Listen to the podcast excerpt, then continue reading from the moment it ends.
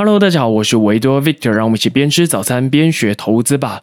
那上次呢，有一期节目我讲到了直利率的概念呐，有很多的朋友也在问说，哎，除了直利率这个估价的方式之外呢，另外也很常听到 P E 本一比的估价方法，那可不可以呢？也有一集节目是来分享本一比呢？好，没有问题呢。所以呢，今天呢，我就要来跟大家分享，哎，那什么是本一比？本一比这个数字呢，越低就一定是越好吗？那首先呢，你要先了解本一比是什么。它是一个估价的方式，它可以帮助你啊快速判断现在的股票是偏贵还是偏便宜呢？它的计算公式呢非常的简单啊，就是股价除以 EPS，分子放的是股价。分母呢放的是 EPS，那这个概念呢，本一比的概念有点像是你回本的速度啊，或者说你可以想象就是你多久可以拿回本金的意思啊？为什么呢？很简单的，我们从公式来发想一下哦，分子是股价对吧？那股价呢，你可以想象，哎，你当初付出去的成本嘛，你花了多少钱买这只股票，其实就是你要看当时的股价多少对吧？那分母呢是 EPS，那 EPS 呢它是每股盈余，讲白话一点呢就是公。公司帮每一位股东净赚多少钱的概念，你也可以把 EPS 看成公司的获利能力。好，那投资就是一个当股东的概念，对吧？那假设呢，我今天呢买了一只股票，它的股价是一百块钱，那这间公司它的 EPS 是十块钱，我的本益比是多少呢？很简单嘛，就是一百除以十啊，因为一百是股价除以 EPS 是十块钱，OK，所以这个本一比是十哦，是十倍的意思，或者是说呢，十年就可以回本的感觉啊。这样更白话的方式解释呢，就是我今天花了一百块钱买了一间公司，它每一年会帮我赚十块钱。哎，那我什么时候可以回本呢？那就是十年喽。所以这个本一比的数字呢，好像是越低越好，因为我可以尽快的回本啊。但是呢，有两个状况你要特别留意，你要特别注意哦。第一个状况就是呢，公司的获利能力到底够不够稳定？哦，这个是非常重要的，因为公司的获利状况如果忽高忽低，其实也会影响到本益比这个数字啊。因为呢，分母是 EPS。只要这个 EPS 它一有变动，本益比也会跟着变动。如果再严重一点的话，其实会导致这个 P/E 本益比失真哦。好，假设股价变化不大的情况之下，有一间公司的获利能力突然大增啊，可能有一笔意外之财啊，突然赚了很多很多的钱，这样子呢会导致本益比看起来很低。注意哦，我说的是看起来好像很低哦，因为好像是我现在买了这间公司，哎，很快就回本了。但是你要思考的是。公司有没有办法继续持续的赚这么多的钱？如果呢只是一次性的获利的话呢，其实马上就会打回原形的，因为呢可能公司后续就没有办法继续赚这么多的钱。所以你不只是买的太贵，回本的速度其实也不如你当初的想象啊。因此呢，我们不能只单看本一笔就进场，你还要了解公司的赚钱能力够不够稳定。如果够稳定，甚至有成长的话，哦，那是最好的。所以这个本一笔。的数字才比较有参考的价值哦。那第二个你要留意的状况就是，哎，是不是因为股价大跌导致 P E 本一比看起来很低呢？这个呢是一般的投资人很容易忽略的状况哦。因为当一间公司的获利能力开始走下坡啊，或者是公司的营运出现一些状况的时候呢，很多时候呢股价会反应过头，再加上新闻媒体的渲染、市场的恐慌情绪啊等等等，可能股价下跌的速度会。更快，这个时候也会让股票的本益比看起来很低。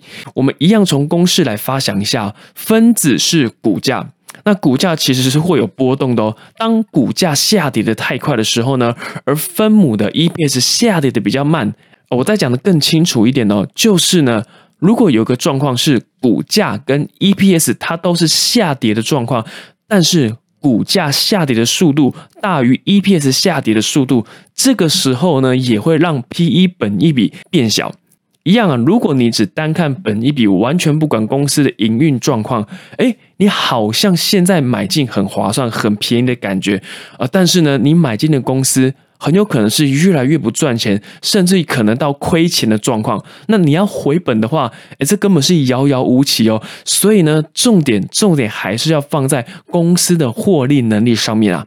OK，那当你了解到以上的两个状况之后呢，那本一笔这个数字啊，到底要多少才算比较合理呢？那你不管是看书啊，或者是网络上查找一些资料，其实大致上可以分为呃，本一笔二十、十五跟十二这三个数字。如果呢，今天有公司的本益比在二十 P E 二十以上啊，这个就属于比较偏贵。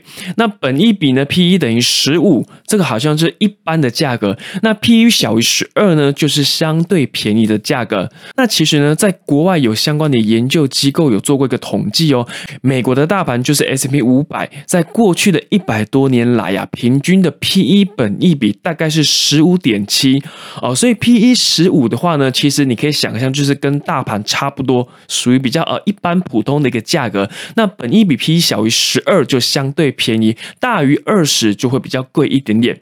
那这个时候呢，就会有很多人问说，哎。可是现在目前的股市状况，甚至是有很多的科技类股、热门的股票啊，甚至在一个潮流趋势上的股票，本一比都好高哦！哎，不止超过二十哦，甚至会超过五十，还有一百以上，我都有看过。那这样子，我还可以投资吗？投资这种本一比过高的股票呢？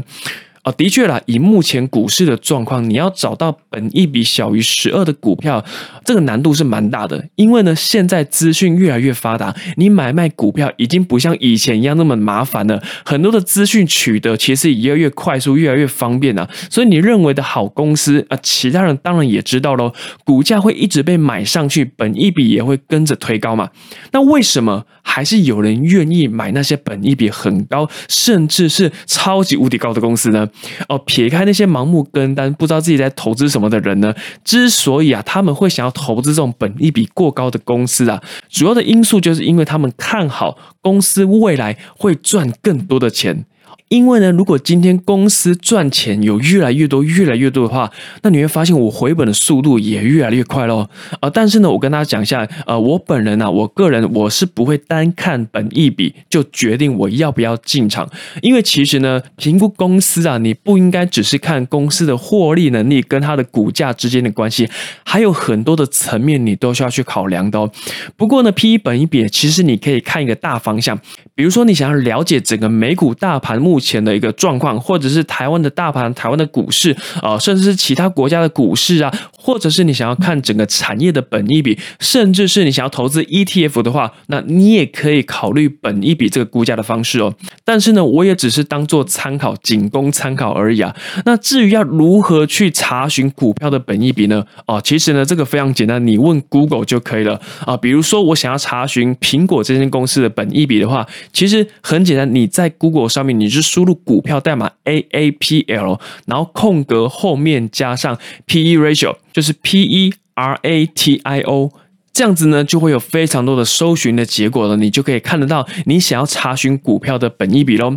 那以上就是我想跟大家分享的内容。如果你有查询不到的公司，或者是你有一些相关的问题啊，也欢迎透过 Facebook 或者是 IG 来私讯我。那喜欢我的节目要记得订阅，也欢迎分享给更多喜欢投资理财的朋友。那我们就下一期节目再见喽，拜拜。